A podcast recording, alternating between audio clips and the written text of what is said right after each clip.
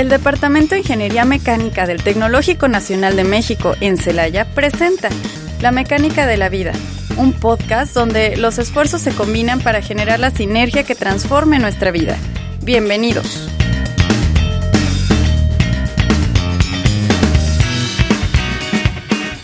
Sean bienvenidos a una emisión más de La Mecánica de la Vida. En esta ocasión estoy Juan Pablo, su servidor, y a mi lado está Pepe. ¿Cómo te encuentras, Pepe? Bien, Pablo, aquí este, ya con una emisión más de este programa. Aquí el día de hoy vamos a tener a la doctora Carla Anel Caballero Gómez, que nos va a platicar un poquito sobre su pues toda esa trayectoria como investigadora, ¿no? Que también esos proyectos que está ahorita elaborando dentro de dentro o fuera del departamento de mecánica y todo eso que, que tenemos que para platicar el día de hoy. Entonces, pues comencemos. vamos a comenzar. No pierdas detalle, absolutamente todo en Mecánica Departamental. Bueno, pues estamos vamos bien, vamos a comenzar. ¿Cómo se encuentra la doctora Carla? ¿Cómo? Hola, buenas tardes chicos. Me da mucho gusto estar de vuelta aquí con ustedes. Eh, y muy, muy, me encuentro bien. ¿Sí? ya bien. hemos tenido Ya. un varios programas, yo creo que dos, ¿no? Aparte de este. Varios, yo creo que van un poquito más. Oye, es- Sí. ella es famosa. Sí, Ya, vos ya se reconoce en todo radiotecnológico. Sí, ya. No, y en todo el tecnológico también. Sí, Sí, sin cuando grita y todo eso Ya que sé. regaña, es cuando más. Es cuando más se da cuenta uno, aunque esté en electrónica ella. Sí. se llega hasta, hasta los 60. Sí. Pues, doctora, queremos platicar un poquito, este, y por eso le invitamos con usted, acerca de toda esa parte de que, pues, al llegar al doctorado, pues, uno automáticamente o ya tiene que tener uno trabajos de investigación, ¿no? Entonces queremos platicar un poquito de toda esa trayectoria que usted tiene y de sus proyectos. Fíjate que se me hace me- muy interesante cómo abordaste el tema. Cuando yo empecé el doctorado realmente es como que yo lo sigo por porque me gustó la investigación. Ahorita sí, cuando entras a un doctorado ya debes tener ya tu protocolo y más o menos el tema en que tienes que entrar. Pero cuando yo entré, yo llegué así con mi asesor y le dije, quiero hacer el doctorado con usted. ¿Qué me va a poner a hacer? Sí, este, y me gustó bastante. Me dieron a, les- te estaba platicando, que le, me dieron a, a comprobar de forma matemática cómo un robot industrial realmente funciona de manera estable.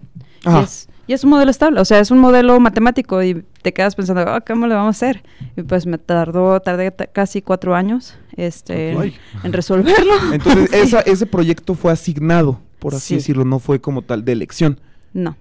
Mm, ¿Y si se puede como tal al entrar al doctorado tener un proyecto por elección o por lo general es mejor que, que se los asignen para poder este, solucionar una problemática? Eh, al principio tengo realmente relativamente muy poquito con, con, por ejemplo, con temas de doctorado. Empezamos en 2014 con los primeros dos tesistas, que ahorita ya son egresados exitosos este, en el Sistema Nacional de Investigadores. Ok. Este, y ellos, uno de ellos sí llegó con un tema propuesto y pedía asesoría con alguien más que pudiera fortalecer el- la formación de, los, de, de- de su doctorado. Otro lo propuse yo y este es acerca de robótica prácticamente. Y sí, o sea, depende también de la, de la actitud y de cómo se vea la, la forma en que se puede manejar o que se puede trabajar con el estudiante. Ok. Sí, porque, bueno, estaba platicando con un amigo que tengo en maestría que me comentaba eso, que él pensaba que lo iban a nada más de que, ¿qué quieres hacer? Pero realmente el CONACYT le, les pasa un listado de problemáticas que ellos le tienen que dar un- una solución, ¿no? En maestría es diferente. En maestría sí te dan, un- aquí, en, por ejemplo, en maestría en ciencia e ingeniería mecánica, se te da este un banco de, pro- de proyectos. Tú tienes que priorizar uno, dos, tres. ¿Cuál es el que te gustaría estar como, como este, desarrollando? Y si no quedas en el primero, pues te vas a su tu segunda opción. Y si no, quedas en el tercero. Y si no, es sucesivamente. Sí. Y no puedes llegar y decir, bueno, no quiero que Conacid me apoye y yo quiero hacer la investigación. Pues- yo tengo un montón de dinero, llego al TEC, ¿qué onda? Voy a hacer mi maestría de esto. ¿Se puede hacer eso Sí. o no? Sí se puede hacer. Este, ha habido casos excep- excepcionales. Cada, cada año por lo menos llega un estudiante no, no pudiente, no digamos así, sino que Pero no por un sueldo, vocación, no sí, ocupa- porque ya trabajan, tienen un, un trabajo estable, pero quieren seguirse formando, entonces sí llegan estudiantes de esa, de esa, de esa índole. Está muy interesante, porque pues yo creo que prácticamente todos los de maestría quieren también la beca, ¿no? También de, Sí, como pues, tal, pues el apoyo también. Para no tener que Sí, estar trabajando y Pero pues ya, como tú dices, si eres pudiente, pues ya, este, lo puedes hacer sin ningún problema. Que, que en esa parte, ¿usted cómo le tocó? ¿Sí se apoyó de becas o fue de tengo que trabajar y estudiar? ¿O trabajar había estudiar"? esos- ese tipo de apoyos? Había esos tipos de apoyos, sí, pero este, yo no tuve, por ejemplo, el primer año de maestría, yo no tuve beca. Eh, yo trabajé de tiempo completo, este, y esto, no. Tiene, mucho, tiene mucho dinero. Tiene mucho No. dinero, ¿no? Sí. Te voy a contar, es una, es, una historia, es una historia medio rebuscada. Yo me salí de mi casa a los 21 años, entonces tuve que empezar a trabajar para mantenerme y todavía estaba en el noveno semestre de carrera. Este, entonces de ahí decido, no encontré trabajo, creo que ya se los habéis platicado esa vez, no encontré trabajo y este un amigo me dice, vente a la maestría, este, para que te sigas formando. Entonces yo estaba trabajando a tiempo completo en una prepa, daba todas las clases de matemáticas de 7 a 3 y de 4 a 8 era mi maestría y todavía las de 9 a 10 era entrenamiento porque todavía ahí era preselección de taekwondo a nivel nacional. Ok. Entonces, es, fue una época muy agitada, siempre andaba de así como muy muy muy este Activa, movida, sí, sí, ¿no? sí, sí, Entonces- trabajaba. Yo llego y me como Yo unos chetos. patear unos cuates. Yo llego y me como unos chetos Sí, así. en las gradas, sí, tranquilo, ¿sabes? Acabo mis dos clases y ya me voy por unos chetos. Pero entonces fue muy curioso, ya cuando me dijeron, ¿sabes qué? Si hay becas, en aquel momento se llama COSNET, este, apliqué, llegó lo que era CONACID, ya apliqué a CONACID, entonces ya me dieron la beca de CONACID un año. Eh, Me doy un break de seis meses y es cuando digo, voy a entrar al doctorado, pero cuando entré al doctorado no estaba en el PNPC, entonces no tuve beca en los primeros seis meses. Ay, perdón, ¿qué es eso de qué? Del Sí. El- antes, te bueno, ahora es, es SNP. El PNPS es el Programa Nacional de Posgrados. Oh, ok. Es un, Mm. también una- como una especie de acreditación de todos los posgrados a nivel nacional por CONACYT para que tuvieran becas. Oh. Que allá cambió también. Ahora se llama Sistema Nacional de Posgrados. Y ya no necesitas estar acreditado para acceder a las becas. Ah, Ah, ok. Y esa parte del, pues ya, de la maestría, ya empieza a recibir un apoyo y ya, luego, luego se va al doctorado. No, me, me esperé seis meses porque como que se saturó mi cabeza. dije, Ya no sabía. si le voy a entrar otros Mi mente, tres años a ay, mi eso". mente, por favor. Sí. Ay, mi mente. Sí, dije, si voy a estar otros tres años en esto, que si quiero hacerlo, este, vamos a esperar unos seis meses. Y esos seis meses me dediqué a dar este, clases a un centro de, de escasos recursos de taekwondo. Entonces, más o menos tranquilita. Ya como que hubo un des- pequeño descanso, Desfogue. una pausa. Sí. Entre comillas, porque seguía con el deporte, o sea, Sí. seguía siendo... ¿La maestría dura tres años? La maestría dura dos. Dos. El doctorado antes duraba tres, pero ahora son cuatro. Ya son cuatro el doctorado. No voy a hacer doctorado, ya ves que te había platicado, creo que mejor no. Ya es Creo demasiado. que mejor vivo mi vida. Es- estudiantes eternos. Sí, no. sí. Yo duré 11 años sin inventariar. No, y sale, y sale del doctorado y me imagino que todavía ya es estudiar para sacar otras. Fui, fui- curiosamente, yo egresé en junio del 2008 este, y en enero del 2009 ya estaba acá. Entonces, Mm. tuve seis meses prácticamente de así como que, ay, ya vámonos a trabajar. Y este, y en esta parte cuando, cuando está en el doctorado y está realizando su investigación, estaba en el doctorado sí estaba en una beca. ¿Te puedes trabajar o la beca te limita a que solamente estudies o hay algunas como reglas respecto a eso? si hay hay más dinero? reglamento, sí hay reglamento. Este, ahorita el reglamento es, puedes trabajar máximo ocho horas eh, con la beca de tiempo completo, ¿sí? Entonces Ajá. son ocho horas. Puedes estar dando ocho horas de clase a la semana. Ok. A la semana. A la semana. Nada ah, más. caray, es bien poquito. Y Son la pagan creo que 10 pesos, ¿no? Algo así. Una semana, entonces. Muy poquito. no sé si 10 pesos, pero es muy, muy Para la poquito. gas, para la gas. Sí, sí, porque sí es, es poquito. Ocho horas a la semana son, es un grupo, nada más, ¿no? Realmente, o Sí, dos. De hecho, es, pueden ser dos grupos de, de cuatro horas. De cuatro semana. horas, ajá, Sí. pero realmente pues, son pocas las materias que Sí, son, de cuatro horas. Son muy poquitas. Y este. ¿Cómo se llama? Y respecto, perdón, me perdí. Respecto a la investigación, cuando la empieza, ¿le dan ustedes, a ustedes, bueno, en, en su caso, le dan como ya una base desde antes o parten desde cero en el doctorado? Eh, partimos desde cero. En mi- la forma de mi asesor es, ese es tu tema. Este, nos vemos en un mes para saber qué llevas. Entonces, es mucha, mucho, tienes que ser autodidacta y prácticamente empezar a, a hacer pininos, a tratar de simular, a aprender nuevo software, aprender... Y entonces en el doctorado ya es diferente a la maestría. En la maestría llevas como ciertas materias, ¿no? Que tienes Sí. que estar yendo. ¿En el doctorado ya no? No. ¿Cómo? En el cine. Pues- ¿De, qué, de, de- de qué te agarras entonces en el doctorado? Ya. de, tu, ¿De de qué? tu esfuerzo, ¿De de tu qué? fuerza de voluntad. De tus PDFs ya de los. PDFs que, que juntaste a la No, universidad. realmente el doctorado requiere mucha, mucha voluntad, requiere estar capacitado para que en, me- en medio de la noche estás soñando y de repente "Ah, ya sé cómo se, ya que sé cómo se resuelve y empiezas tienes tu libreta a un lado porque re- siempre te sucede y empiezas a notar cómo solucionarlo y al día siguiente te das cuenta que eso no es Que cierto. no. ¿no? Entonces es estar, es parte de la investigación, es empezar a expander eso que tú mismo, tus límites de mentales tienes Entonces, ese es empezar a explorar hasta dónde puedes llegar. Suele ser bastante agotador. Pero suena muy interesante. mental. Pero suena muy interesante porque no es, ya no tienes alguien que te está agarrando la manita, sino ya, ya tienes que correr solito, por así decirlo, pues. Es, es, es el tipo de, de mi asesor, mi asesor este doctorado, también fue mi asesor de maestría, es la forma en que lo lleva. La verdad, yo, yo aprendí mucho de esa manera. Hay otros asesores que sí te llevan, llevan de la mano y te dicen, no, no, por ahí no, vete por acá. Es más, nos vemos una vez a la semana. O hay de todos los tipos de asesores. Así como hay de todos tipos de profes, Ujú. ahí los asesores es lo mismo. Ok. Que al fin y al cabo me imagino que el doctorado no es algo que él sepa. Supone que ya es algo que tú debes de estar haciendo, ¿no? Entonces no es como que tampoco te puede dar una guía clara. Exactamente. No, es una contribución a un área de conocimiento o es un nuevo dispositivo o es algo, tiene que ser algo que aporte a los sectores que decías A las que están problemáticas, ¿no? esta- problemáticas nacionales. Que van también muy, muy de la mano de la, también de las de la ONU. Andaba checando y como que van parecidas. Son 18 Parecidas. objetivos de la ONU. Ajá. Este, en base a, a ellos, este, el México dijo, en base a estos 18 objetivos de la ONU vamos a establecer, 18 o 19, no me acuerdo, Creo que son 18. Sí, este, vamos a establecer estos proyectos nacionales estratégicos que se llaman PRONACES y son varios dirigidos al sector humanitario Pues y es que cambio está- climático.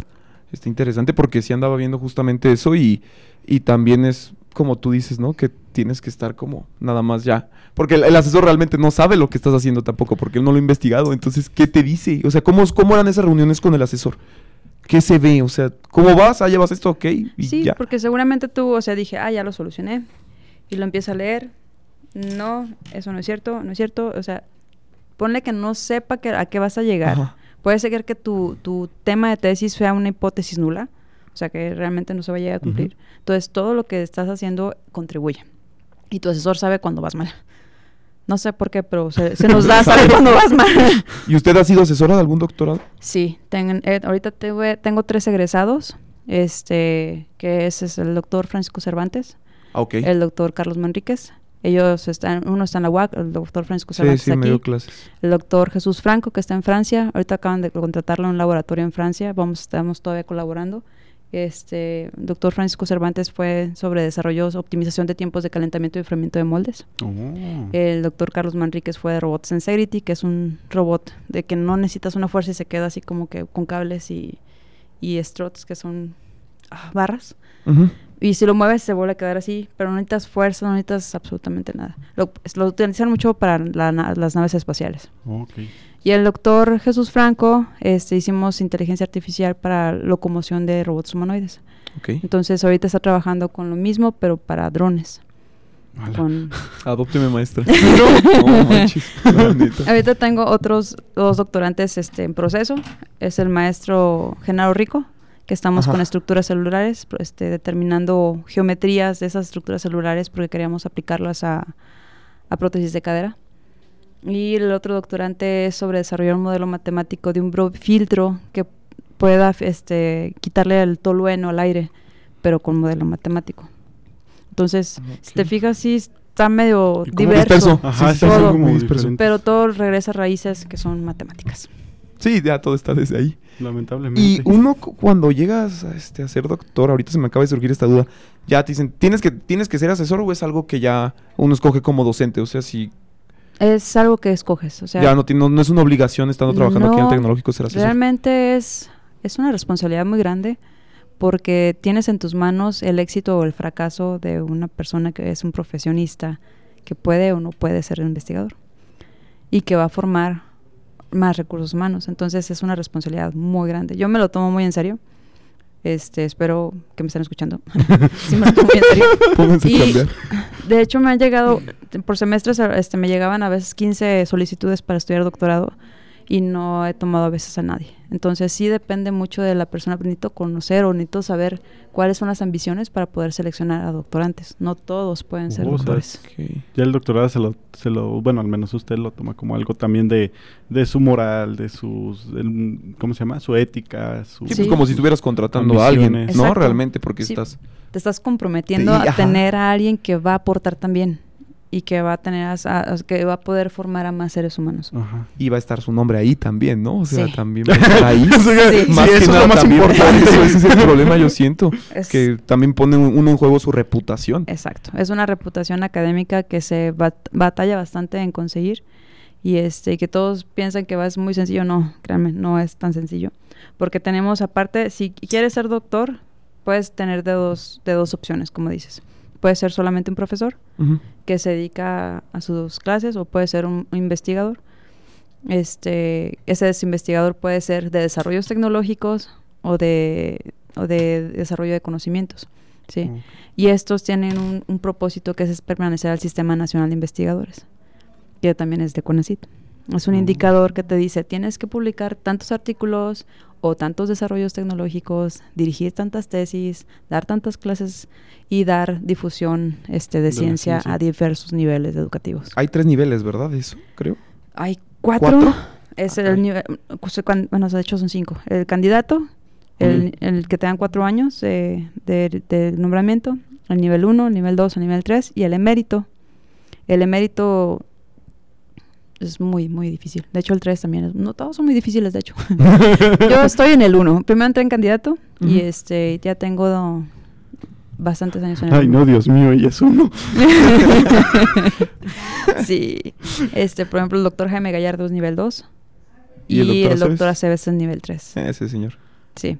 Ese señor. Entonces, usualmente vas viendo un este una, una, una ráfaga de experiencia si vas comparando este niveles de, de investigación es una ráfaga de experiencia. No, y la diferencia de tiempo también, ¿no? Como cuánto tiempo llevan en sí, claro. ¿no? investigaciones y O todo. sea, ajá. Exacto. Entonces yo tengo apenas, soy, yo me considero novata porque tengo 14 años de egresada del, del doctorado. Sí. Este, he formado de cerca de 25 maestros en ciencias. Este, les digo, apenas llevo 5 doctores. Licenciatura llevo, eso sí, llevo más de 100 estudiantes. Este, de forma directa.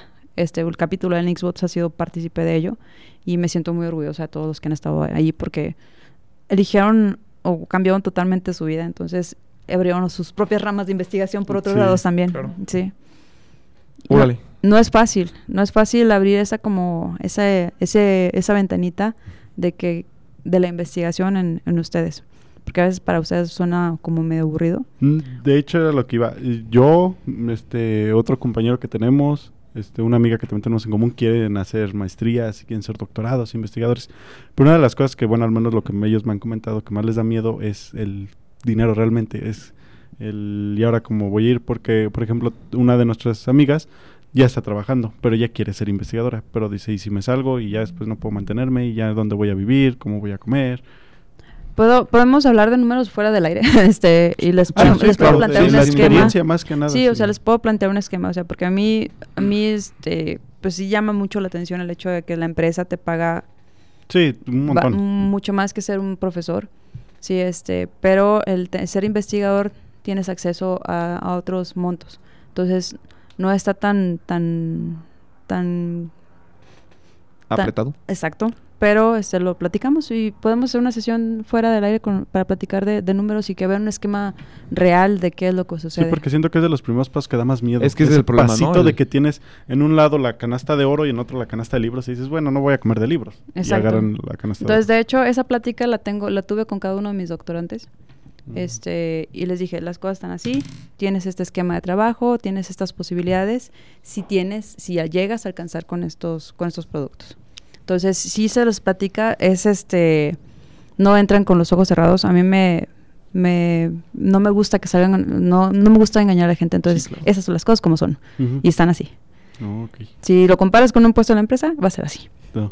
Sí, es que el, el problema es como tú dices, ¿no? Que, que realmente al inicio siento que es como la incertidumbre de que me voy a ir a vivir solo o ya tengo que dedicarme. Porque aparte muchas de las que quieren estudiar pues nunca están como en la misma zona donde residen y es como, es que voy a tener que mudar y esto. Ajá, y ahora sí, ya en serio, no Y sé. empiezan a ver un más. montón. No, y aparte los papás es de, es que ya te graduaste. Tú ya no eres mi responsabilidad, tú ya eres ingeniero, licenciado, tú ya veías tu vida. Pues me ha tocado conocer a personas que pues siguen después del, de la maestría y todo el doctorado viviendo con sus papás, entonces no sé. Ah, bueno, sí, de padres Obviamente a padres. depende ya de la familia, padres ¿no? a padres. Ya depende de la familia. Pero bueno, este, ahorita que tenemos ya este, un pequeño espacio, pues vamos a escuchar un mensaje que Radio Tecnológico tiene para ustedes. Y ahorita regresamos ya, más que nada, para platicar un poquito más de, de la carrera ya de la doctora y de sus artículos. No se nos vayan y en un momentito regresamos. En un momento regresamos a La mecánica de la vida. Ya estamos de regreso en La mecánica de la vida. ¿Ya? ¿Ya regresamos? Sí, segura. Sí, creo que ya. bueno, estamos, estamos, bueno, aquí nos quedamos, pero bueno.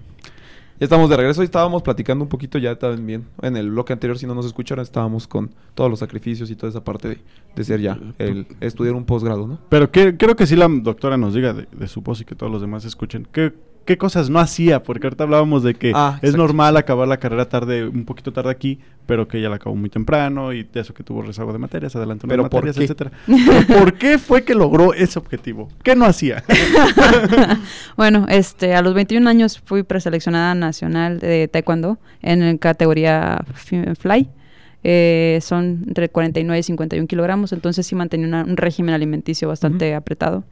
No tomaba bebidas alcohólicas, este, no se podía este, ningún tipo de vicio porque era prácticamente 7-3, co- les decía, 7-3 a trabajar, de 4 a 8 el doctorado, de 9 a 10, y fines de semana eran los entrenamientos extras para lo de selección.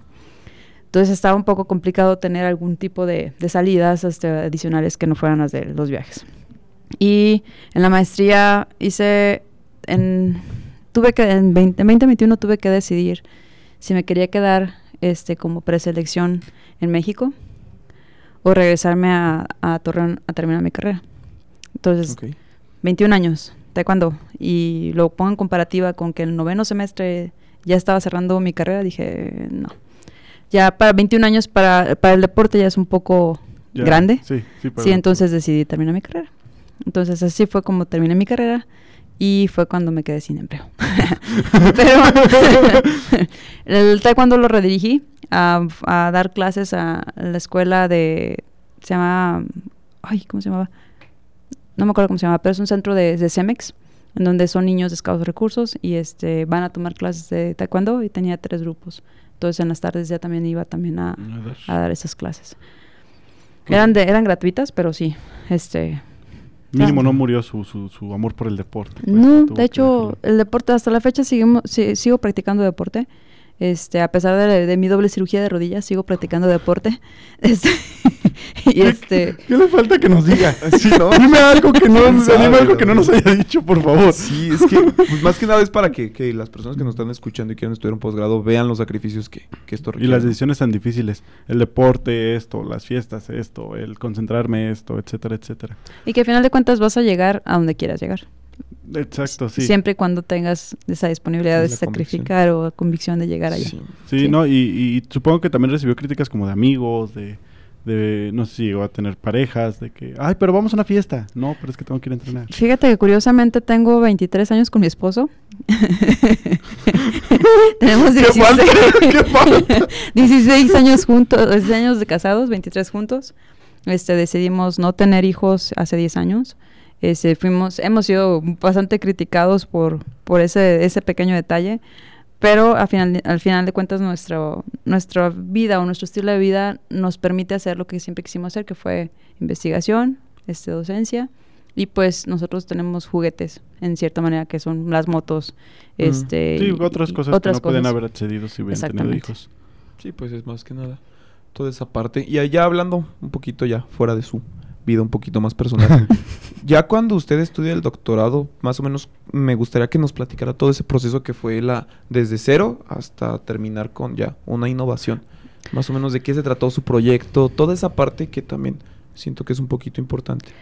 Eh, fue al principio fue bastante difícil porque es este empezar a estudiar libros completos, tratar de desarrollar esos esos esos replicar los modelos matemáticos que están en los libros para poder tratar de aplicarlo a un robot que es en- espacialmente redundante, o sea, tiene siete, tenía siete, tiene siete grados de libertad el robot Mitsubishi.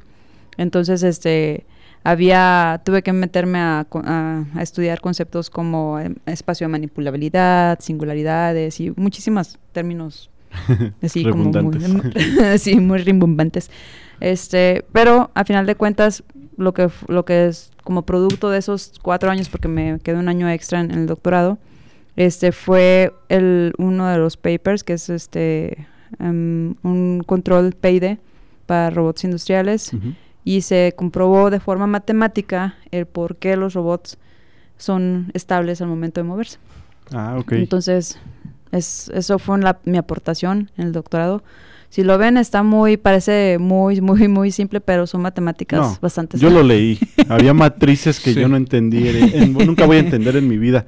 Y entonces cuando empieza, eh, los libros que los toma, ¿se los da el asesor o usted ya venía como, ya leí esto, yo ya me preparé de esto, doctor, me gustaría prepararme en esto y así como una entrevista vaya de trabajo? o- Empecé, empecé con los libros que tenía a la mano.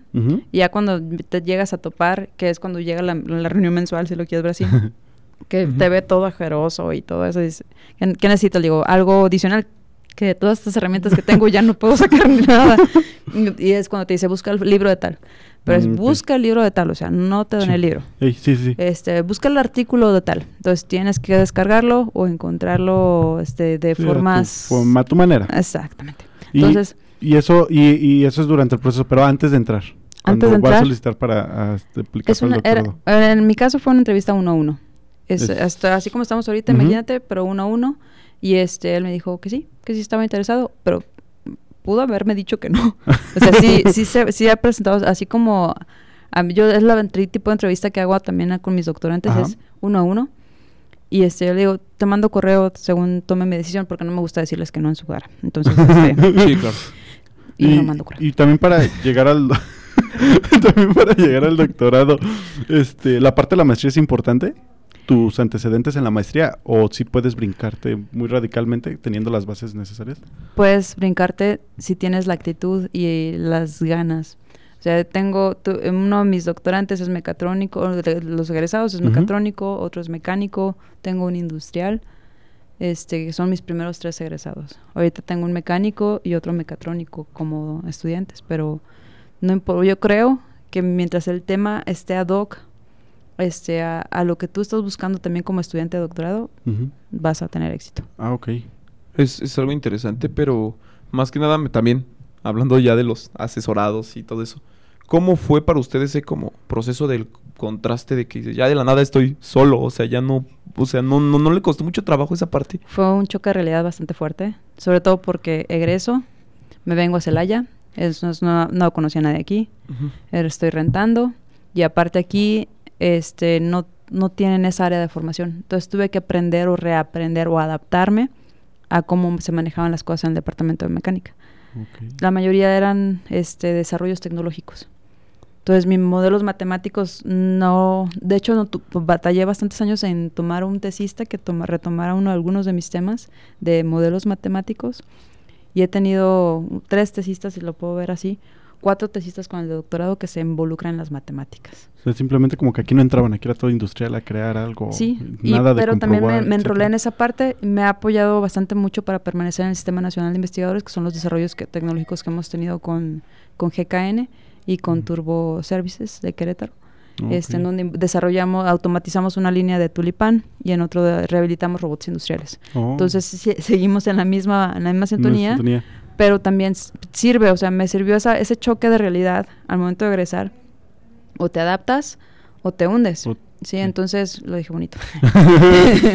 Y es que muchas veces siento que también piensan que los investigadores son nada más teóricos, ¿no? Como que nada más dicen, ah, están en todo el día en la oficina No, sí. sacando Sí, ahí. este, como que, como que el así". estereotipo es el Einstein en, el- en un pizarrón grandote, todo despeinado. Ajá, sí, de que sin com- No se, Procede a peinarse. se peinó. Entonces, eh, yo siento que es eso, pero ahorita que comenta lo de GKN y eso, pues es también para ver o para comentarle a los que nos están escuchando que es en la- con la industria también, o sea, es ver cómo extrapolo todos estos conocimientos que tengo hacia la industria y trabajo a la par. Todo, la- todo lo que es investigación ha ido evolucionando desde que egresé. Sí, entonces ahorita lo que hablabas de los proyectos nacionales estratégicos están alineados y todos los, todos los investigadores nos tenemos que tratar de adaptar esos, a esos problemas nacionales. Y las empresas caben en cada uno de esos problemas nacionales. Entonces todo se empata de una forma armónica que tienes que buscar la manera de poder encajar en uno de esos. De Si no vas a quedar arena, fuera del tu tablita, sistema. como Ajá. que entre donde debe de estar. Exactamente. Órale, a buscar la problemática, la misma problemática que tiene Conacit con la misma problemática que tiene la empresa, pues realmente porque son las mismas, pero encontrarlas, ¿no? ¿Es eso? Sí y no, porque tiene un enfoque diferente. Lo que tienen los pronaces ahora es que buscas el cambio a, a abonar al cambio climático, a las, a las energías renovables, a, a los no sé, a las culturas indígenas o algo por el estilo, a la inclusión y este te- te- definitivamente. Entonces, ahorita, por ejemplo, también se está sumando en eso el, el gobierno al momento en que va a haber personas sordas, a lo mejor más, más seguidos en, nuestros, en nuestras Oh, aulas. Va a haber personas con, con ca- capacidades diferentes de movilidad también en nuestras aulas. Inclusive puede haber, llega- llegar a haber personas ciegas. Entonces, nosotros ahorita como sistemas, como investigadores, como parte de un sistema educativo a nivel nacional, ¿cómo vamos a evolucionar para que todos los todas las aulas estén acondicionadas para los ciegos, para los sordos y para las demás? Y Este, también que uno esté preparado, ¿no? El docente, el doctorado, el servicio escolares, etcétera. Está difícil, o sea, sí es un trabajo. Eso complicado. suena muy complicado. Hasta hace poco, porque lo de las rampas en todo el TEC eh, este, no estaba hace 14 años. Lo remodelaron en, hace mm, unos 13, ponle, 12 años y pusieron rampas en todas partes porque no había rampas en todas partes. Ahorita te puedes andar en la bici y subiéndote y bajando Sí, por todas antes. Pero fue una visión. Ahorita lo que estamos viendo, por ejemplo, me tocaron casos de sordos en, en, en, redes, en pandemia Ok. y es prender la cámara, gesticular, y pero ¿dónde está el material para ellos? Sí, ajá, donde... Les Ah, sube las presentaciones y ¿dónde está Sí, el sí, material sí. para ellos? Oh, Qué complicado. sí, está muy Sí. complicado. Suena, Re- suena muy difícil. También regresándome un poquito. ¿El doctorado lo puede hacer directamente con una empresa también? Ahorita que comentaban eso, no sé, me dio curiosidad. ¿Tú- ¿Yo puedo llegar con una empresa y proponerles un proyecto y que ellos me financien y que Es- eso cuente como doctorado? Es poco probable, pero sí ha sucedido. Este, puede ser, por ejemplo, ahorita tengo vigente un convenio de, de desarrollar investigaciones, maestría, licenciatura o doctorado, este, de doble titulación, con un convenio de Francia. O sea, tú te puedes ir a estudiar maestría, tú puedes quedarte a estudiar maestría aquí y te vas un año de residencia allá y tienes títulos en la Universidad de Francia y en la Universidad de aquí. Nada más que nadie ha querido tomar la oportunidad. Es con las becas de Erasmus. Mundus, dónde firmo. Erasmus Mundus, creo que también era algo. Era la- algo era esa- sí, cierto. Esas becas, bueno, no sé si sepa, pero Sí, es que esas becas las hemos estado investigando un poco. Aprovechenlas. Es que sí están muy, muy, muy Sí, ajá, era lo que Y justamente, estábamos bueno, o sea, me sonó muy parecido. Sé que A con las cómo empresas es funcionan los diferente, pero es proyectos allá. prácticamente lo mismo porque sales con titulaciones de las universidades en donde estás. ¿Dónde estuviste haciendo las de estas? Entonces, Yo creo que es una muy buena oportunidad. Nada más he conocido a una persona durante estaba estudiando mi maestría que logró la, el título de maestría en, en un TEC y en una universidad de Francia. Una sola persona. está muy interesante. Está interesante porque con una universidad de, de Francia tienes las puertas abiertas prácticamente en todo el Sí, mundo. pues ya para la visa del trabajo también, para en cualquier Todo. país. Yo decía nomás por conocer Francia, pero... ok, creo que hay muchos beneficios. Hay bastantes beneficios. Yo creo que la, la investigación es parte de, de esas puertas que te puede abrir, ya sea para por parte teórica o por parte práctica. La práctica son desarrollos tecnológicos y la teórica son publicaciones de artículos. Sí. Entonces yo creo que ambas investigaciones, ambos tipos de investigación te abren las puertas para, para todo. Para que pues, estés Sí. en muchos lados. Y Ah, iba, a iba a preguntar que cuáles son las herramientas que tenemos ahorita nosotros. O sea, si por ejemplo Pepe o yo me quiero acercar para investigar esto que le estamos preguntando, porque digo, ahorita tenemos la oportunidad de que esté aquí con nosotros y estamos en la radio, pero cualquier otra persona, cualquier otro alumno que tenga esa, esa curiosidad y le esté entrando esa curiosidad, ¿con quién se puede acercar? ¿A dónde se puede acercar? Con un, si tienen la convocatoria escrita, este, tienen la puerta abierta en mi oficina eh, para ayudarles a investigar cómo están. No les digo que me, con- me sé todas las convocatorias porque no es cierto, pero les podemos ayudar a, a indagar cómo, cómo aplicar a ellas. Sí, hace poquito se acercó conmigo una estudiante de licenciatura que acaba de terminar su, su, su carrera y se quería ir a estudiar una maestría. Y le dije, ya investigaste si tiene, si salió en, las, en la categorización, porque con la cita acaba de categorizar a las maestrías y a los posgrados. Ahora, a todos los posgrados. Me dice, sale como no, no aplica. Dije, quiere decir que esa, esa, esa maestría no tiene becas. No te van a dar una beca con Ok. la cita. Y es así como que se sacó de onda. Entonces, Sí. nosotros con un poquito de conocimiento en, en, las, en lo que está manejando ahorita con la CIT, los podemos guiar a qué posgrados. Si tú me traes, quiero estudiar este, este posgrado en esta universidad, yo te digo cómo lo busques y que saques si puedes aplicar a beca. Sí, eso sí los podemos apoyar. Sí, en esas cosas son como... sí, pues para también estar checando. Sí, también porque siento que es en lo que más cogíamos como los que quieren estudiar alguna No, maestría. pues, está bien y yo les recomendaría que se acercaran con, con cualquier investigador que, que de su confianza. Yo creo que todos les pueden brindar el apoyo. Sí, no creo que sean así como de, no, no te voy a decir. Bueno, No. Bueno, No, bueno, yo- yo, supe de alguien en la radio, yo supe de alguien en la radio que vino y dijo no. Ah, sí. yo supe. Esperemos que no sean así. Pero pues más que nada como tú dices, o sea, el porque muchas veces nosotros tenemos nada más la convocatoria escrita, tenemos las ganas, pero falta como esa conexión, o sea, realmente falta el aplicar para esa convocatoria. Entonces siento que sí es importante tener a alguien que ya pasó por eso para que nos pueda Nos, asesorar. nos acaba de pasar, fíjate. Ahora fue- estoy participando como asesora en el proyecto de, de Innovatec NM, en el área de, de electrónica y eléctrica. Es, el proyecto es una empresa que se llama Exocorpus. Eso ya es, eh, ellos están proponiendo que son una empresa, que venden ex- exoesqueletos que manejan un robot, Órale. pero tienen que acompañarlo con el plan de negocios y la mem- memoria técnica. Mm. Y se quedaron así como que, ¿qué vamos a poner? Y eso cuando uno los puede guiar un poquito. Pero prácticamente, si ustedes saben lo que quieren, fluye, todo fluye. Sí. Por eso no se salten el inglés tampoco. es importante que no se lo Sí, es muy importante, se los aseguro, Sí. muy importante. Sí, sí, sí, es Ahorita importante. estoy sufriendo mucho con eso, pero sí es muy importante. Es importante Sí, el no- hecho de que tratamos de... De, hecho, hace años, no sé si les tocó, pero el inglés no era parte de la retícula. Sí, no, no. Sí, llegó, ajá, sí, sí, sí, sí. O sea, me to- le tocó un pariente y si no, no. ¿no? Y qué bueno que ya lo exijan. No se lo salten, por favor, no compren su título afuera, porque después van a querer estudiar más y van a estar teniendo que sacar uno real. Sí, es que sí, justamente, pues es esa parte también de la... De la... ¿El inglés? Del inglés, justamente para poder estar checando toda esa parte, porque pues, realmente todas las convocatorias, y volvemos a lo mismo, los artículos, el que usted, todos los artículos que usted tiene, están en inglés. en inglés. Sí. O sea, todo está en inglés, todo posgrado ya es en inglés, ¿no? Porque ya es algo para el mundo, o sea, ya es algo para que todos trabajen en conjunto. Y eso, o sea, sé, sa- sé escribir y hablar inglés. A- Este, es escribir y hablar. Te sé leer este portugués, te puedo leer mm, francés, te puedo leer, no escribir ni hablar. O- ojo. Leer. Sí, porque las matemáticas a final de cuentas son Los universales. números son iguales, vaya. Exactamente. Entonces, to- cualquier idioma, excepto el ruso, sí no lo entiendo mucho. Como que los números hacen raros. están, están- la- su litografía es, es, este, diferente, caligrafía es diferente. Entonces, este, prácticamente los idiomas es parte importante. Este, tuve un estudiante de maestría que prácticamente diseñó un controlador para drones tipo X, que son los cuadricópteros, y los Ah. tipo V-tail, que son dos, o sea, de enfrente y la parte de atrás está en forma de V. Mm, sí. ok. Con eso lo conoció el investigador con que se fue el, mi, mi- mi doctorante y se fue a estudiar el doctorado a Francia. Y ese es su espe- especialista ahorita en lo que es este controladores o por lo menos en drones en Francia. Entonces, este, ya se me olvidó para dónde iba. Pero este es importante, ah, el, el lenguaje, el Sí, idioma. lenguaje. Este, él sabía hablar muy bien inglés, pero allá no usan inglés, usan francés. Se enojan, se enojan si les hablas en Sí, inglés. usan enojan. francés, entonces hablan, solamente hablan en francés. eh, pedían tener el nivel como si fuera el B1 en inglés, pero en, en francés. Y se puso a estudiar un año antes de irse para allá. Entonces tuvimos que planificar su ida para allá dos años antes. Dos años antes empezamos a planificar, empezó a prepararse, dos, dos de curso, y en lo que te llega el permiso para que vayas a estudiar allá, entonces la planificación y el acercarse con alguien que pueda brindarte este, cierta guía es muy importante.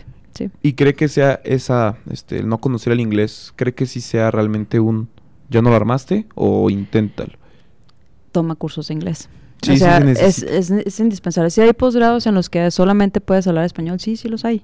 Sí, pero te aseguro que vas a abrirte mucho más las puertas eh, a otras investigaciones, inclusive con otros centros de investigación a nivel mundial, si hablas inglés.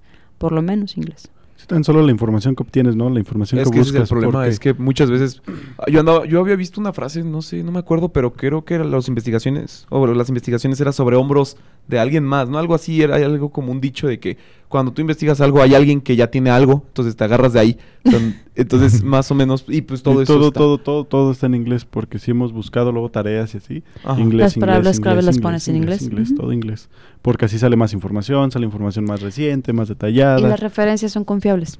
Ah, también. También. No son SlideShare. No son el rincón del Y SlideShare, nada, Ajá, porque por ejemplo Google Académico, realmente buscas y en español no hay nada. No. En Google Académico no hay nada. Buscamos a la doctora Carla y no tenía nada en español. Sí, nada.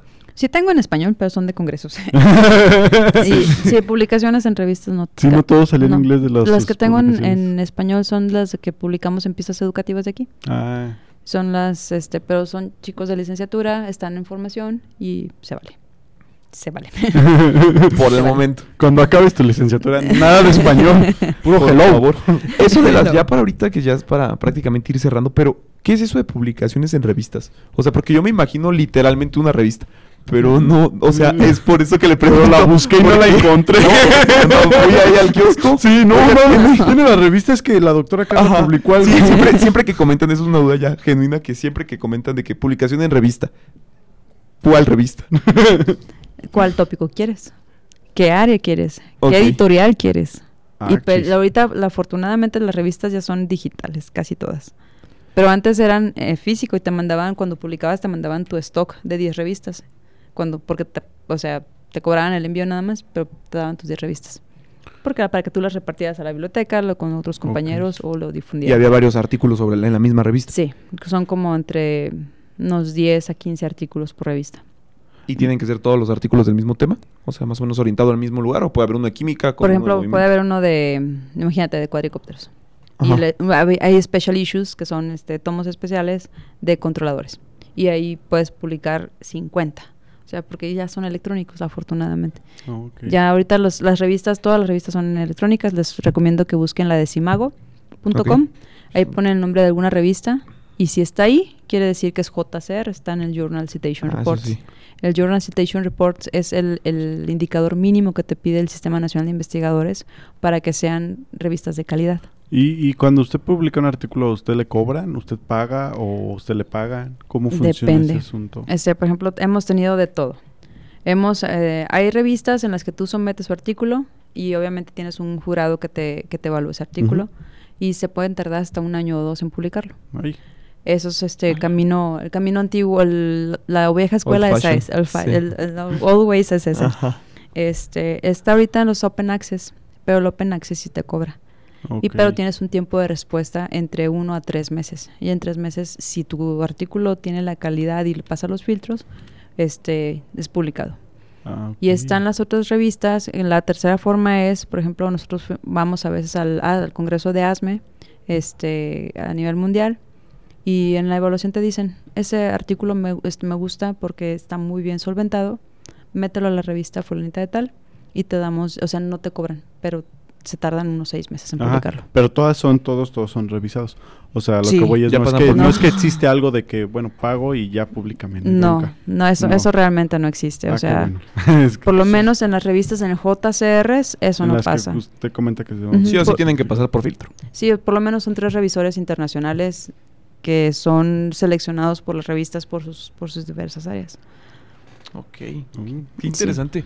Bueno, pues ya creo que se nos está acabando el tiempo. Entonces, si no, si- porque si le seguimos, nos vamos a pasar de Sí, la de largo y ella es una persona muy ocupada. Sí, sí, mira. Ahorita voy a ir a siento unas tres personas de taekwondo, después va a hacer una tesis de un doctorado, entonces no. Otro Eh, doctorado. Otro doctorado, si no está en la radio. las convocatorias. También tiene que revisar Entonces, convocatorias. Y no Sí. ha comido, entonces.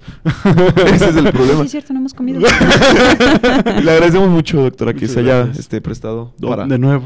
De No, nuevo no, una vez más para estar aquí verdad, con muchas nosotros. gracias. Porque usted fue en la primera emisión, de hecho, creo. Ojalá y cuando sea la última esté para que nos despida.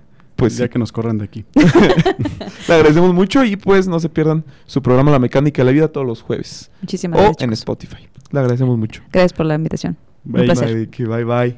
Cuídense.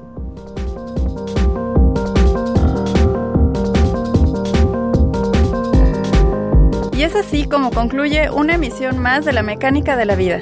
Esperamos contar con ustedes para la próxima. Y recuerden dejar sus comentarios y sugerencias en nuestra página de Facebook, Departamento de Ingeniería Mecánica ITC. Hasta luego.